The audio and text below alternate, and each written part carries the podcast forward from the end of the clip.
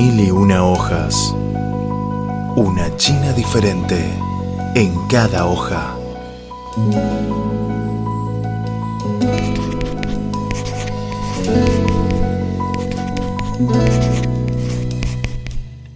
Hola, queridos radio escuchas. Muy bienvenido otra vez a nuestro espacio cultural, el programa Mil y una hojas. Es muy feliz año de Bui. Ahora entramos el nuevo año. Y muy bienvenido. Esa vez nos acompaña nuestra amiga Ana. Es para esta aventura sobre cultura china. Pues um, sí, muchas gracias por la invitación, Alfonso. Estoy muy contenta de estar hoy aquí con vuestro programa. Em, saludar también a todos nuestros oyentes que nos estén oyendo en América Latina, en España. Feliz año del buey a todos. Y comenzamos con este programa. Me resulta súper interesante y estoy segurísima que vamos a descubrir algunas eh, historias que no se conocían sobre la historia china, siempre tan interesante. Estupendo. Es primero es cómo anda tu año nuevo chino, tu vacación. Sí, como todo el mundo, ¿no? De vacaciones, eh, siempre aquí en Beijing, eh, porque, porque ahora tenemos que ser muy cuidadosos con los desplazamientos, pero mm, muy feliz, muy contenta y creo que va a ser un año muy lleno de energía. Y sabes qué, oficialmente todavía no terminamos el año nuevo chino. ¿Cuándo termina? Este año hasta 26 de febrero, es el día 15 de enero según calendario lunar. Ah, entonces el 26 de febrero, eh, este día marca el último día de las celebraciones del Año Nuevo Chino. ¿no? Así es. Ah, es esta fiesta tan significativa de la que vamos a hablar hoy que se llama... El Día de Farol. El, día, el Día de los Farolillos o de los faroles, exacto. Sí. Eh, ¿Se conoce su nombre en chino? Sí, se llama mm, eh, Yuan Xiaojie. Eso es. Perdón por mi pronunciación, seguro que he dicho alguna, alguna entonación mal, pero creo que no, sí. es perfecto. Ese. Para mí es muy interesante porque hay diferentes nombres, porque si en Día de Valores en chino es Donglongjie. Ah. Es sobre como el, la cosa farol y exposición de faroles. Pero para los chinos nosotros como lo más importante es gastronomía, por eso ponemos el nombre de comida. Ah, llamamos por- yuan. Mira, esto no lo sabía. No sabía que tenía otro nombre. Sabía el nombre oficial o el nombre más modernizado que es eh, Yuan Xiaojie. El otro no lo sabía. Sí, es, es una fiesta igual que Año Nuevo chino, tiene un montón de historia y es cuando su origen, como tenemos un montón de teorías, como conoce unas teorías sobre leyenda de origen de Valores. La más, la más popular, digamos, o la más aceptada que, que hay en torno a esta leyenda de Yuan Xiaojie es, es esta que data de hace 2000 años, ¿no? Con, eh, era la dinastía Han, ¿no? Y eh, estaba entonces el, el emperador eh, Wudi. El emperador Wudi tenía un protegido, eh, un protegido que se llamaba Dong Fangshuo. Eh, y este hombre, pues digamos, se, se encargaba de todo en palacio, en los jardines, dentro, fuera, estuviera más o menos a punto, ¿no? Y un día eh, Don Fanshuo estaba paseando por los jardines para comprobar que todo estaba bien, ¿no? Y se encontró una pequeña, a una mujercita, ¿no? A una, a una joven. Esta joven se llamaba Yuan Xiao. Y esta joven estaba intentando, eh, digamos, acabar con su vida porque no, no era muy feliz. ¿Y por qué no era muy feliz? Porque hacía tanto tiempo que no podía ver a sus familiares, eh, porque estaba trabajando en las dependencias del palacio, que no podía, no podía dejar salir del palacio para ver a sus familiares, ¿no? Entonces eh, llegó un momento en que esta jovencita pues no encontraba, digamos, un, la felicidad, ¿no? La felicidad en su vida. Y, dice, bueno, pues prefiero no vivir, ¿no? Entonces, eh, Don Fanshuo la vio y la vio un poco triste, la vio afligida y, y le dijo, ¿qué te pasa? Y entonces la joven le contó su historia, ¿no? Y, y este, este Don Fanshuo, que era muy listo, ¿no? Quería ayudar a la jovencita y entonces... Eh, bueno, pues eh, le contó al emperador eh, que, bueno, que había algunas fuerzas del mal que se avecinaban y que era necesario vencer al mal, ¿no?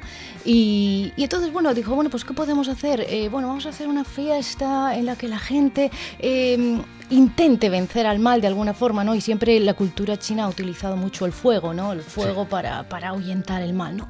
Entonces se creó esta festividad en la que la gente del pueblo eh, salió a la calle eh, para incendiar y eh, que también los petardos, es una, una, cosa muy tradicional de esta fiesta. Pero bueno, centrémonos en, en, los farolillos, ¿no? Y la gente del pueblo pues salió a la calle, encendió sus faroles para ahuyentar al mal. Pero, y claro, y en esta fiesta, porque todo el pueblo se trataba de que toda la gente eh, eh, hiciera fuerza común para ahuyentar al mal, entonces en ese momento la familia eh, de Yuan Xiao también estaba entre la gente, lógicamente, porque vivían en, esa, en ese pueblo, ¿no? en esa aldea. Y así fue como Yuan Xiao pudo reunirse con su familia, les volvió a ver y, bueno, pues al final mm, afortunadamente no, no, no, decidió quitarse la vida y, bueno, esa es la historia con un final feliz y también, y visto que, que que, la gente disfrutó tanto y que, bueno, en realidad fue como un, ambiente festivo, el emperador decidió, eh, decidió, ¿por qué no todos los años seguir con la tradición y así hasta nuestros días que todavía se conserva esta tradición? Qué linda oyenta. Eso creo es la leyenda más conocida de los chinos, es sobre origen de Día de Faroles. Sí. Y, sabes que la figura de Tung Fangshuo, ese señor, es muy importante para los chinos. ¿Por qué? Porque es un gran cortesano, también es un gran intelectual. Además, es, yo creo que usted también piensa como la mayoría de los chinos son un poco serios. Sí. Y él es como el primer señor famoso por su humor. Ah. Por eso es, eh, no sé, ¿te gusta stand-up comedia? Sí, claro, es muy famoso. Es, es un maestro o dios de stand-up comedia de China. Ah, en China llamamos crosstalk, el xiangsheng. Sí, xiangsheng. Es, eh, eh, los actores de xiangsheng respetan Tung Fangshuo como su primer maestro. Ah, así que también era un hombre con un marcado sentido del humor, ¿no? Sí, por eso cuando entras en los teatros de xiangsheng todavía encuentras la, la figura de Tung Fangshuo. De Fangshuo, ah. Sí. Hemos dicho que íbamos a revelar algunos secretos de la cultura china a nuestra audiencia y estamos conociendo cosas que no sabíamos. Eso es, son muy interesantes. Tenemos un montón de detalles. Ese, y hay otros orígenes de esa leyenda, unos más cerca de historia, otros más cerca de mitología. Pues cuéntame, porque yo, porque yo solo conozco esta, esta versión. hay otro, eh, no, no tan largo e interesante, pero... Cuéntame. Un poco años antes de Emperador Udi, cuando es Emperador Wendi también de dinastía Han, es, según esa leyenda, él aseguró la, el festejo de, de, este día de Farores. Sí. ¿Por qué? Porque como la emperatriz de primer emperador de dinastía Han, Liu Bang, es con apellido Lu. Es emperatriz Lu, es una mujer muy inteligente y gusta mucho el poder. Ahora falleció es Liu Bang, es primer emperador. Ella y su familia ganó poco a poco ese el poder de, de imperio Han. y, como empezó en un sentido masacre, ha habido Liu, como de la familia real. Pero poco a poco, como inició una como resistencia de la familia Liu y sus ejércitos, es, ganó al final es a general Lu el último poderoso de, de la familia Lu, de, de, la familia de emperatriz. Por eso es para celebrar esta victoria. El emperador Han Wen aseguró este día para todos los pueblos es sube a la calle y con faroles y con como colores rojos para esta victoria muy difícil. Pero esta leyenda es, eh, digamos, también en la dinastía Han, pero mm. un, poco, antes, previa a la historia de, nuestro amigo Don Fanshuo. Sí, eso, eso, eso más cerca de la historia real, pero también leyenda, no es historia. Pero ¿qué otra leyenda? Porque mm, comentabas que también hay alguna otra... Otra es muy mitológico. Ah. Es una leyenda mitológica, es antes hay un pájaro, sí. pájaro mágico, uh, era ese como mascota de, emperador celestial. Mm. Pero un día un cazador, por casualidad, mató a ese pájaro.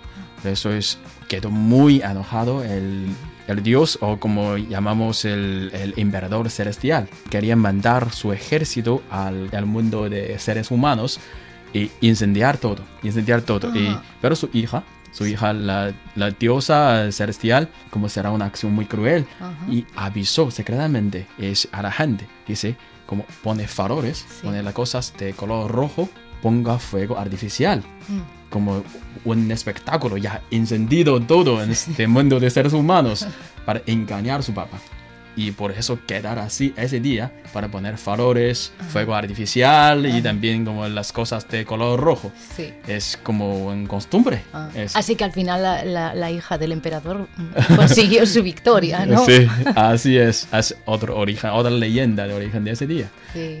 Es maravillosa la historia china, ¿no? Porque siempre que estudias, ¿no? Eh, nosotros, por ejemplo, los occidentales, cuando estudiamos para, para hacer un programa como este, ¿no? Siempre te encuentras tantas historias y tan diferentes, tanta leyenda, que la cultura china es realmente riquísima. Por le llamamos como día de faroles porque culturalmente, Sí. culturalmente es una cosa muy importante. Sí.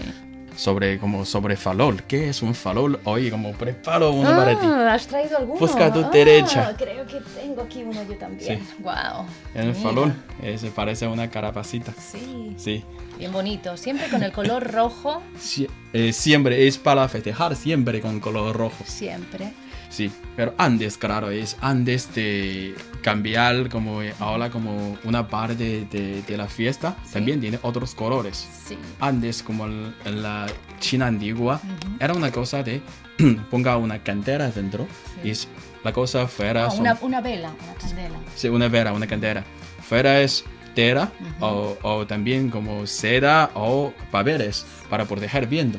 Se usa en vida cotidiana, pero poco a poco, y ahora es solo se, se usamos en Como Año Nuevo. ¿no? Eso, pero es, es, es bonito. Y no solo tiene esa forma calabaza, también tiene múltiples formas. Es- Sí, ah, como la- más alargados. Sí. He visto algunos más alargados. Eso.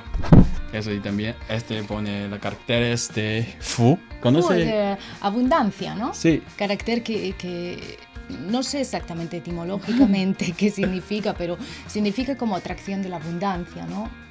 O de fortuna. Sí, de fortuna. fortuna. Sí. Esta parte es muy importante. Y esta cosa es muy antigua. ¿Cuántos años, cu- ¿Cuántos años tiene más o menos? Imagínate cuándo. No sé.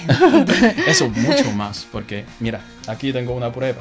¿Conoce los caracteres chinos? Un poco, pero este sí, este es Ese tung. Es tung. Mm. Es este, significa este, ¿sí? Sí. Eso es, se usan de los chinos actuales. Ah, ¿Y sabe qué es eso? no. Eso también es tung. Oh, también. Es tung, es de chino tradicional. Ah. Se usan hace como décadas de años. O todavía en otro lado de- del mundo de comunidad, los chinos todavía hay. La gente si- siguen usando. El chino tradicional, ¿no? Sí, sí. Y, ¿Y sabe qué es eso? Es, es más o menos. Eso también, también es tung. También es tung, tung. Pero eso es muy interesante. Ajá. Este son caracteres más originales. Los chinos Ajá. se escriben es por ese carapazón de tortugas o de huesos de animales. Por eso, eso tiene la historia mucho más antes Sí. que las dinastías. ¿Qué parece este, estos caracteres? un farolillo. Eso es como creemos, es primera figura de faroles Ajá. en cultura china.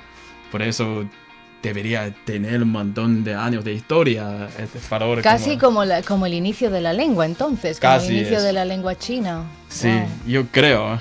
Y con este y formamos eh, la exposición de faroles chinos. Sí, Sí, la, a la exposición de faroles sí. ah, como una acción muy popular desde la, hace muchos años de la historia de, de China, Sí. des- desde el dinastía de Sur, llamamos Nanchao, Mm. es inicio de la ciudad Jiankang, ahora llamamos Nanjing, Nanjing. la capital de, capital de provincia de Jiangsu, Mm.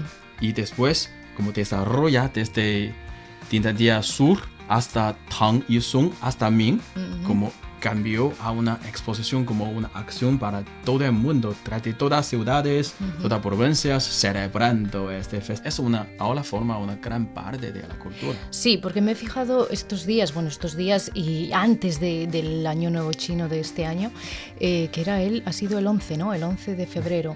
Toda la ciudad de Beijing está absolutamente decorada con farolillos, que preciosa, ¿no? O sea, otros años también, ¿no? Pero este año eh, me he fijado y está muy bonita, decorada con farolillos, todas las avenidas principales, pero también las pequeñas comunidades, ¿no? Donde Sí. vivimos. Eh, muy, muy eh, cuidado, ¿no? La decoración. Yo, por ejemplo, en la comunidad en la que vivo, en cada puerta de cada portal hay dos farolillos a la puerta y, y en, toda, y en toda una avenida, ¿no? Que queda muy Sí. bonito bonito por la noche porque se ve toda, toda la avenida eh, con, iluminada, muy, muy elegante, muy bonito. Y los chinos creemos somos es una civilización como dura milenaria, no, no dejamos de desarrollar, por eso importa mucho la tradición. Sí. Como cuidamos mucho, por eso como cada familia y comunidad, empresa, incluyendo la ciudad, como queremos poner ese tipo de, de huellas o, o como los logos Sí. de, de nuestra cultura. Y incluyendo esta ex- exposición como año 2006, Ujú. es en el mayo exposición de los faroles en, sobre el río Qinghai, también Mm. de, de Jiangsu, ahora como catalogada en la lista de patrimonio cultural inmaterial de China. No lo sabía esto tampoco. Bueno, pero porque es importante mantener las tradiciones, porque eh, al final un pueblo, no solo el chino, sino cualquier cultura, cualquier pueblo está muy eh, apoyado por sus costumbres y sus culturas y al final por la cultura, ¿no? La cultura Eso. en mayúsculas. Así que es muy importante y yo creo que, que el gobierno chino lo hace, mantener la cultura y protegerla. Es muy importante. Sí, y también como faroles. Ah, tenemos otra leyenda interesante. sobre- ¿Otra más? Sobre Sí, sobre faroles. ¿Has visto la película de? ¿Todavía Eh, no la he visto todavía. Ya sé que es muy famosa, pero Sí, no la he visto. Naja es un nombre de, de la novela tradicional de China, Feng Shenbang. Ah. Es, es como una leyenda, como eh, mitológica de, de Ujú, China. Sí. Es, eh, realmente escribe sobre la guerra entre Imperio Shang y Imperio Zhou. Imperio Zhou ganó a Shang y construyó la dinastía Zhou. Mm. Y Zhang Ziya es uno de los líderes Mm. de ese ejército de los Zhounes. Oh, Espero en la eh, versión mitológica hubo un, un nombramiento de los dioses, Mm. como durante esa guerra. Todo el mundo, como él es dios de lámpara, él es dios de comida, él es dios de ejército, y olvidó su mismo. Y todo el mundo tiene su trabajo, pero Zhang queda sin posición, como queda como freelance. y si cuando otro dios está ocupando, él trabaja como temporal. La gente, para en memoria de él, pone un valor. Ajá. Dice, donde hay valor, Zhang puede descansar detrás de él. Eso es sobre este origen. Pero Ah. sobre todo es como tenemos todas razones para festejar. Claro. Como, igual como, como el- la gente de, de Sur Europa, como celebramos de cualquier razón. Sí, bueno, eh, lo que decíamos, al final es importante celebrar y esta festividad de la que estamos hablando hoy, de la fiesta de los faroles, también va mucho de eso que acabas de decir, de reunión, ¿no? De reunión familiar, de reunirse, de estar juntos, de celebrar juntos. Y, eh, y yo creo que al final... eh, muchas celebraciones es de lo que se trata, ¿no? Eh, Porque Sí. ahora hablamos un poco, si quieres, de gastronomía, de, de comer juntos, de celebrar juntos, de sentarse eh, en una mesa y compartir nuestras historias, nuestra vida. Porque el día de los farolillos también marca el final de las celebraciones, ¿no? El final del- de las celebraciones del Año Nuevo chino y por tanto comienza un poco la vida ordinaria. Comienza ya cada uno con su trabajo, cada uno con su vida cotidiana. Entonces eh, es una buena oportunidad para la reunión de Sí. eh, familiares, amigos y, y charlar, ¿no? Y charlar y comer. Charlar y comer importante eso. Para nosotros como varias fiestas es importante su contenido principal, su núcleo es comer. Ese, porque, por eso llamamos Yuan Shao, el día de Yuan Shao eh, de los chinos. Mm. ¿Conoces la, la comida Yuan Shao y Tang Yuan? Sí, lo conozco porque a mí me encanta, me encanta la gastronomía en todas sus formas, ¿no? Pero especialmente también la china. Y en este caso me preguntas cuál es la diferencia entre Xuan Yao y Tang Yuan. Eh, básicamente es como en otras partes de la gastronomía china, la diferencia básicamente es entre la forma en la que se prepara. eh, una pertenece al, al norte, que sería Yuan Xiao, y otra al sur, que son Tang Yuan, ¿no? Pero los ingredientes son básicamente los mismos, ahora voy a explicarlo. Lo que diferencia, lo que la diferencia básica es en la forma en la que se prepara, ¿no? Entonces, eh, bueno, ya te he dicho que yo soy un amante de, de la gastronomía, entonces te voy a, te voy a dar la receta. Si, me, Oh. si me confunden algún ingrediente, me dices. Yo cocino muy mal, por eso también quiero aprender. No, yo te digo, mira, necesitas, necesitas sésamo, sésamo negro, eh, necesitas manteca de cerdo, necesitas azúcar y necesitas eh, harina de, de- de arroz eh, glutinoso, ¿no? Sí. Básicamente estos son los ingredientes, y cacahuetes también, ¿no? cacahuetes o nueces o el dátil rojo, también depende un poco, ¿no? Del sabor que a cada uno le guste, ¿no? Pero yo te digo un poco la receta básica. Y ahora voy a explicar la diferencia entre la forma de prepararlos, la forma del, del norte, que es, ahora vamos a explicar el yuan xiao, la forma del norte básicamente, habría que tostar un poco las semillas del sésamo negro en una, en una, en una sartén. Eh, junto, pues ya digo que si se quiere añadir eh, cacahuetes o nueces bien machacados, ¿no? Eh, cuando está más o menos tostado se añade el azúcar y se añade la manteca de cerdo hasta crear una masa bastante compacta, por cierto, ¿no? Entonces hay una masa, hemos creado con eso la masa y con esa masa creamos una pequeña pelotita, ¿no? Una pequeña, en realidad, ¿cuánto, tendrá? 3 centímetros, ¿no? Es una cosa, es pequeña, ¿no? Y lo que hacemos es mm, girarla, ¿no? Girarla sobre ella misma, rodarla, ¿no? Rodarla, rodarla, rodarla hasta que tenemos una pelotita de más pequeña que una pelota de ping-pong, un poco más pequeña. Eh, cuando tenemos eh, esa pelotita de la masa que hemos preparado, eh, sumergimos, digamos, o la, espolvoreamos con la harina de trigo glutinoso. Y bueno, aquí ya es proceso un poco más complicado porque hay que meterla en agua fría, a con esta, con esta harina de, trigo, de, arroz glutinoso, volverla a poner en el agua fría, así varias veces hasta que tenemos una masa eh, blanca. ¿no? Y, esa, y, ya tenemos, digamos, el yuan xiao. Luego para, para poder em, comerlo eh, hay que eh, sumergirlo en agua hirviendo. Cuando el agua está hirviendo, sumergimos estas pelotitas de yuan xiao y cuando empiezan a flotar, eh, hay que echar un poco de agua fría también, eh, que no se me olvide. y cuando empiezan a flotar, digamos que ya están, ya están listas. ¿no? La diferencia eh, con el tan yuan es simplemente los ingredientes son los mismos, se hace la masa, etcétera. la diferencia está en la elaboración. el, el, tan yuan, que es de la parte sur de China, se elaboraría más como un yaozi, ¿no? como, un, como un dumpling. Eh, hacemos la, con la masa de la harina de, de, arroz glutinoso, hacemos una masa y, con esa, y en esa masa introducimos el relleno que hemos, que hemos creado previamente, ¿no? el, el, mismo procedimiento que hemos explicado, pero digamos que introducimos el relleno en la masa, ¿no? como se hace con, con las empanadillas eh, famosas, ¿no? con los yaozi. Y, el procedimiento para, para, hacerlo hervir sería el mismo, ¿no? entonces, eh, bueno, esta es la mínima diferencia, ¿no? que uno se, uno se hace eh, haciendo rodar la bola y el otro se utiliza más como una yaozi, como una, como una empanada, sí.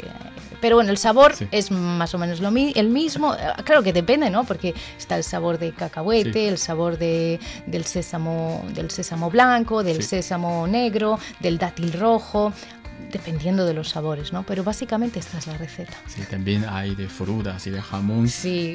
Bueno, y ahora he visto que una, una, versión muy moderna de colores, ¿no? Que la masa, la masa de ah, fuera, que normalmente, tradicionalmente es blanca, bueno, pues eh, en los últimos tiempos, para también para los niños y para la gente joven, hay la masa, eh, masa que es el, glutinoso, ¿no? La, la harina glutinosa de colores. ¿Lo has visto? Sí, sí, eso como también hay lo de chocolate, por eso es negro, o de, otras como de frutas, como de cerezas. Exacto. Son de rojas, son muy bonitas y modernas. Sí, sí, sí. Sí, pero es, para nosotros es culto. Soy de norte, por eso es siempre como soy fan de Yuan Show. pero como nuestro amigo Francisco detrás del micrófono es de sur, o sea que prefiere Seguidores de Tanyuanes, pero Balanzos es única cosa en ese día. Y esa cosa. Y aparte de comer, aparte de exposiciones, y también como de ese día tenemos otra cosa muy interesante. ¿Cuál? Es primero ese, ¿sabes? Ese día también como llama, tiene fama de día de San Valentín de China. No, no lo sabía. Pensaba que, que el San Valentín chino era como en agosto, no, en julio, ¿no? En julio, agosto. De 7 de julio, de calendario lunar. Es, realmente es para China moderna, sí. Entre jóvenes, tiene razón. Ellos celebran este como los esposos o novios comprar rosas o regalos para sus esposas o novias.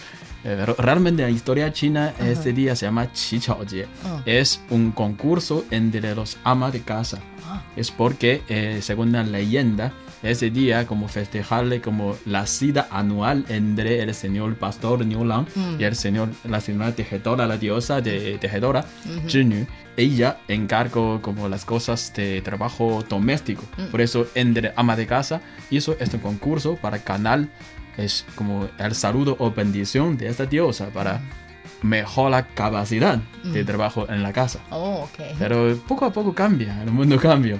Lo de China como de, de día Farores Ujú. es, tiene fama de, fama de día de San Valentín de Amores, por es antes, eh, durante dinastías más como recientes de Yuan Mingqing, las chicas no salen mucho de su barrio, de su casa. Mm. Y, pero este día es especial, hay exposiciones y como un carnavales de China y las chicas también salen a la calle, se puede encontrar con amigos, Ah. incluyendo con chicos. Por eso es entre poemas, entre teatros, entre óperas, siempre es un día muy romántico. Por eso llamamos también es día de San Valentín de China. Ah, esto ves, no lo sabía. Habíamos dicho que íbamos a revelar secretos de la cultura china y este es uno de ellos, porque yo creo, nosotros en, en Occidente acabamos de celebrar ahora el San Valentín occidental, que es el 14 de febrero, pero cuando vienes a China siempre te dicen que no, que el San Valentín de China es en, en julio. Dices, no, pero ¿cómo puede ser? Y ahora resulta que también hay un San Valentín Ah, sí. este día. Es un...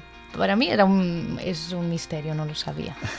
No sé cómo en, en España, cómo celebran el día de San Valentín. Bueno, en España, como pertenece a un país occidental, eh, eh, celebramos el San Valentín occidental, ¿no? El 14 de febrero que acabamos de celebrar ahora, hace dos semanas, y se, bueno, pues se, se celebra el hombre o el hombre o el chico, ¿no? Le da unas flores a la chica, una rosa en- en en símbolo que quiere simbolizar en eh, pues eso que está interesado en ella que tendría eh, interés en realizar un en, en- en- en comenzar una relación o en una relación amorosa se entiende no y o- también bombones o también cualquier regalo un anillo algo algo romántico no es hay que hay que tener en cuenta que es una celebración que es una festividad romántica no porque mm, hay muchos tipos de amor, ¿no? También puede ser un amor fraternal, un amor de- entre amigos, ¿no? Mm, Pero no, pues este, este festival es un festival del amor romántico. Y bueno, normalmente, ahora un poco menos porque los restaurantes en Occidente no están, están cerrados de momento. Pero, pero bueno, una cena, ¿no? Una cena romántica el 14 de febrero es lo más habitual, con algún intercambio de regalos. Poco a poco esperamos prontito se abre otra vez todos los restaurantes y Esperamos. plazas, sí, cafeterías y rezamos a la vida cotidiana romántica. Sí, por favor, Sí, que sí. regrese cuanto antes. En ese sentido, como este día de San Valentín parece más, eh, el día Shangsi, el 3 de marzo, es otro día de San Otro Valentín. día de San Valentín de, de chino. cultura china, es eh, según como es el cla- libro clásico de Zhou Li, llamamos el libro de rito de dinastía Zhou, Ajá. eh, dice como el mediano o mediano de eh, la primavera es los hombres y mujeres salen a pasear, como es siempre en el día, como la gente sale desde la ciudad y al lado del río es para bañarse. Sí. Es poco a poco este cambia a un paseo o hacer picnic Ah. entre los jóvenes hace un montón de años. Como En una vida social, ¿no? Como... Sí. La vida social, la vida romántica, Mm. antes entre familia, después amigos y amores. Ajá. Pero poco a poco, ahora no se celebra mucho este, este día en China. No se celebra. Ca- eh, no se celebra mucho. Y ese, eh, lo más es, yo creo, este 7 de julio. Ese cambia nuevo día San Valentín para los chinos jóvenes modernos. Pero explícanos para, para nuestra audiencia que, que no está en China y que no conoce muy bien las tradiciones, cómo se celebra el San Valentín chino, ¿no? ¿Cuáles son vuestras tradiciones en este, en este día del amor romántico? es antes realmente ese, entre, entre los jóvenes chinos. Lo más difícil es encontrar entre ellos, sí, porque como la chica no sabe mucho. Mm. Por eso siempre es un día muy romántico por ver. Ah, Por- para eh, verse. Para verse entre ellos, para charlar, para como se puede conocer. Sí hay un montón de poemas. Ah. Hay poemas, por ejemplo, sobre Día de Farores. Sí. Hay uno eh, dice como eh, Yue Shang Liu mm. mm. Significa como es en Día de Farores, como cuando la luna sube sobre el árbol, como los jóvenes empezaron sus citas. Ah. Es siempre como escriben poemas, cantan, eh, mm. también hay otras cosas antes no tiene tantas tradiciones de cambiar, de cambiar regalitos. Pero ahora poco a poco, Mm. Sí. porque todo el mundo, gracias a globalización, ahora igualmente como lo- los, jóvenes chinos también compran regalitos, rosas, también incluyendo. lo- Una cosa tradición es, unas cosas son más modernas, mezclando. Sí. Es para tratarlo, porque el mundo ahora como es mucho más pequeño el Sí. globo que antes. Mucho más globalizado. Sí, por eso es, eh, mezclamos nuestra tradición Sí. es con costumbre mundial, es eh, como mitad china, mitad internacional. Hablamos sobre faroles, te muestro una cosa, quiero preguntar si existe esa cosa en España o no. Eh, por, por su figura es eh, difícil de, de entender. Eso se llama el farol giratorio. Mm. No, en España no tenemos nada no, no de parecido. pero No. es un, un farol muy especial. ¿Y para qué sirve lo- la, la estructura de dentro? Así, hay una cantera, una pera dentro, Sí. calentar el aire. Sí. Cuando el aire sube, mueve estas ruedas y estas figuras empezar a moverse. Ah, de se, mueven, moverse. ah, se mueven las figuras que están en torno. Y en fuera ese se ve como una película original. Para crear la sensación de movimiento. Eso es, Ah. por eso se llama Zoumateng. Ah. No sé, en España hay cosas parecidas o no. En mi opinión parece un poquito de la máquina de vapor. La máquina de vapor, sí, o sí, lo que decíamos un poco antes del inicio de- del cine, ¿no? De las imágenes en movimientos, pero no hay nada parecido en, en- en Europa, que yo sepa. Esa cosa es, eh, porque como quiero mencionar sobre esa cosa es sobre la, yo creo la última historia, leyenda de hoy. O- otra más, dime. Ese hoy, es como los años más o menos 1044, como después de Cristo, Sí. hay un gran maestro literario, se llama Wang Anshi, más o menos de 22 años, quería entrar en capital de, de imperio para tomar examen de ser funcionario Ajá. es en, en medio de su camino encontrar enfrente de una casa hay un farol. En el farol hay mitad dísticos chinos. Se llama los poemas de solo dos Ah. frases, ese, rimas especiales. Ese, enfrente de ese hay una frase, solo mitad, se llama Zhou Ma Deng, Deng Zhou Ma, Deng Xi Ma Zhi Bu. ¿Qué No significa? Cuéntanos. Significa ese, hay un farol giratorio sí. cuando inicia en este, ese farol, mueve el caballo, la Sí. figura. Sí. Cuando se apaga, se deja de mover El caballo de- caballo a la figura. Entonces se trata de poemas que tienen una rima, una rima siempre en chino, claro, Sí. entendemos, Sí, eh, y luego tienen como una consecuencia, digamos, así ¿no? es. Es muy complicado porque también hay juegos de letras. Zhou Ma Deng y Deng Zhou Ma son mismas. Sí. Son mismas. Es una explicación, es una cosa tiene un lógico dentro, pero también la misma caracteres. Por eso es muy complicado porque su contesta debería ser misma forma, mismo modelo. Y sin embargo es como sería como un, un palíndromo, ¿no? Un, Sí. eh, que tiene que, que- que- se lee al revés, ¿no? No sé Sí. si es así, ¿no? Este como examen esta familia, como si puede contestar Ah. esta pregunta, se puede casar con su hija, porque si alguien puede contestar esta pregunta, debería ser un gran maestro literario. Ah, Y- entonces es una forma de selección Eso, de los maridos. eso, igual que de ser funcionarios, eso es el examen más serio. Y Wang Shi como y no deja de su camino para tomar su examen de funcionario. Sí. Y allá examen existe otra frase, es la segunda para buscar primera frase, sí. Eh, se llama Fei Hu Qi, 席卷虎藏身。 ¿Qué significa? Eh, 飞虎旗 es una cosa, ahora se ve todavía en ópera de Beijing. Mm, mm. Es una bandera con tigre con dos alas. Un tigre con dos alas Es como una figura de ejército chino. que simboliza como, como un defensor, ¿no? Eso, un defensor. La bandera Mm. tiene este tipo de tigre. Cuando mueve la bandera, Sí. también volando ese tigre con alas. Ah, parece que el tigre está volando. Ah, así es. Royales de esta bandera no se ve el tigre. Ah, cuando se enrolla la bandera Sí. no se ve el tigre. Así es.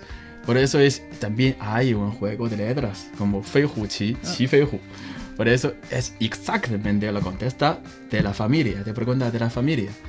Y Wang usa la contesta es para su examen de funcionario Sí. y usa la contesta para esta familia. Y tiene su posesión, su cargo de funcionario y casar con la chica. Ah, o sea que al final consiguió eh, el trabajo y a la, y, a la mujer. Y matrimonio, sí. Eso es un buen deseo de ¡Qué nosotros. buena suerte! Eso, eso es como el- la mejor la historia sobre el Día de Faroles. Exacto, bien, bien, bien, enhorabuena. Pero ahora que hablas de, de este tipo de, de rimas un poco con un, con un doble sentido también, Sí. eh, hoy, el Día de los Farolillos, eh, Sí. es, es un día muy especial para las adivinanzas, ¿no? Así es, es como la última tradición de nosotros muy importantes. Mm.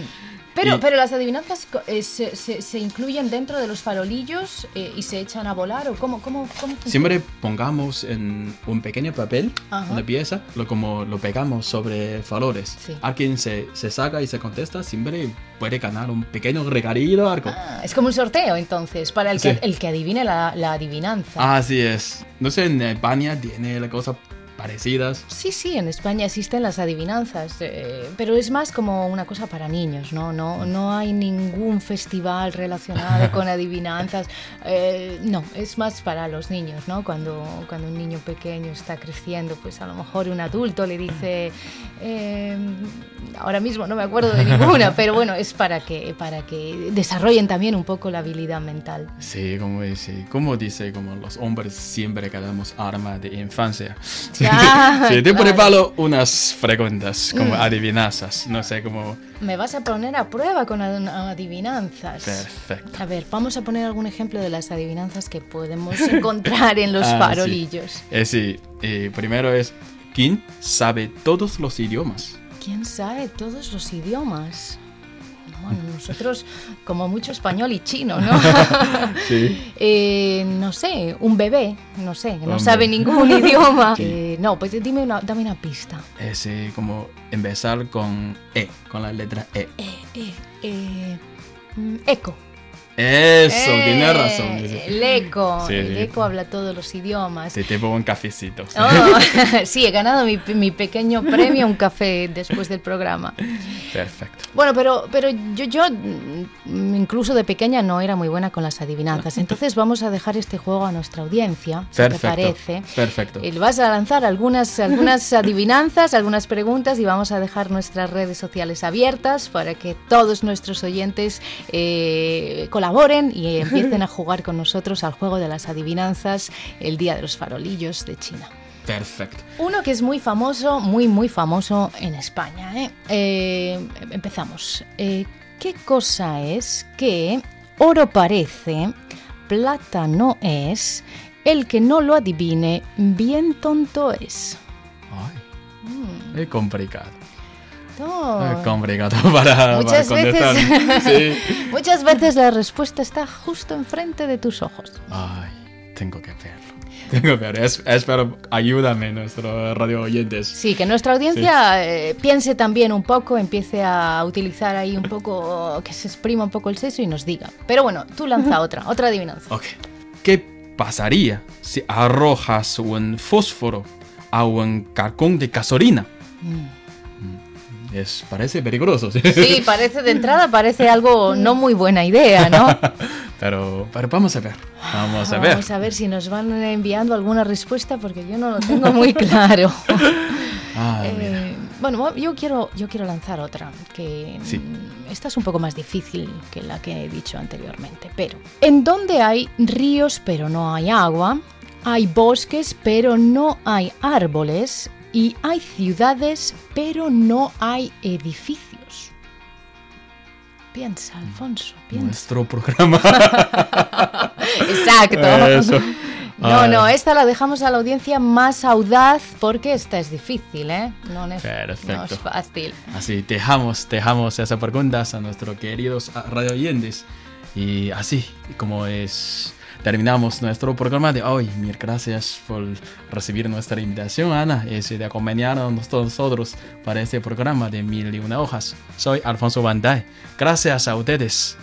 Muchas gracias, Alfonso, por la invitación y muchas gracias a nuestros radio oyentes. Desearles un felicísimo año del buey y, y mucho éxito para el programa Mil Hojas. Y feliz año nuevo, Ana. Feliz año nuevo, Alfonso. Más interesante, más viva. para encontrar una China diferente en mil y una hojas.